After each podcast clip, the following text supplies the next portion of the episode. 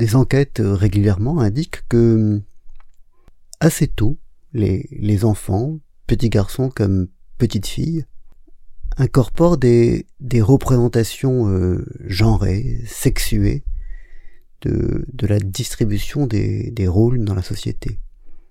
Assez tôt dans la vie, ils, voient que la, domination et, et, le pouvoir euh, relèvent plutôt de la jante masculine et, et, le soin et, la gentillesse euh, relèvent plutôt de, la jante euh, féminine.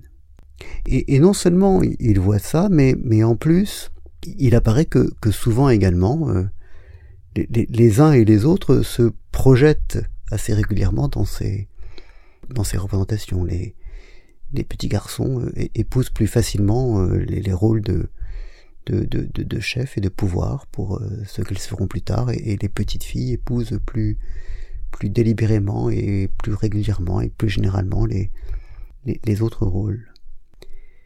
Et, de nombreux commentaires, enfin plutôt majoritairement les commentaires, regrette cet état de, choses. Ce qui est malgré tout un peu étonnant.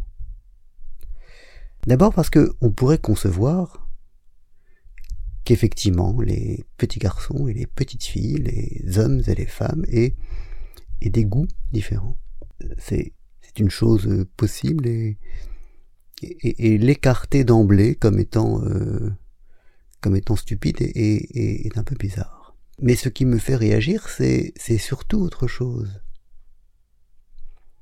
C'est que l'idée selon laquelle les petites filles devraient, comme les petits garçons, euh, voir comme objectif euh, fondamental, premier, important de leur vie, le fait de, de dominer et, de devenir euh, maître et, d'avoir le pouvoir, pourquoi est-ce que pourquoi est-ce que c'est ça qui, qui serait bien?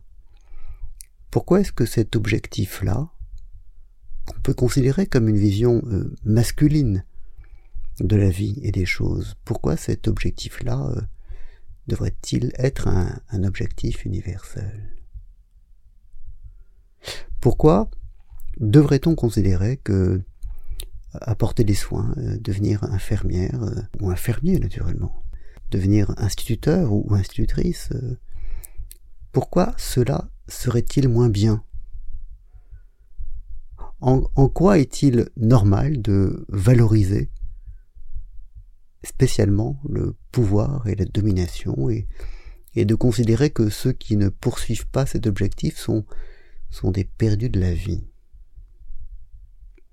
Si, si, on pousse un peu plus loin le questionnement, et c'est, c'est, ce qui justifiait le, le titre que, que je sais je vais donner à, à cette réflexion, c'est est-ce qu'il n'y a pas un peu de, de, de, syndrome de Stockholm dans, dans cette façon que nous avons de considérer que c'est le pouvoir et la domination qui constituent les, les justes objectifs de l'homme et de la femme, et, que donc euh, le, le, but des choses est que la femme, elle aussi, les femmes, elles aussi, les petites filles, elles aussi, poursuivent euh, la quête du pouvoir et, de la domination et, considèrent comme euh, seconde, périphérique, négligeable, toutes les autres formes sociales et, en particulier celles qui ont trait à, l'éducation, à la bonté, à, la gentillesse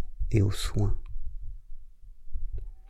Parce que la pire manifestation du syndrome de Stockholm n'est pas justement de, non pas seulement épouser les, les règles du, du corps dominant, mais, de considérer que son système de représentation même est le bon.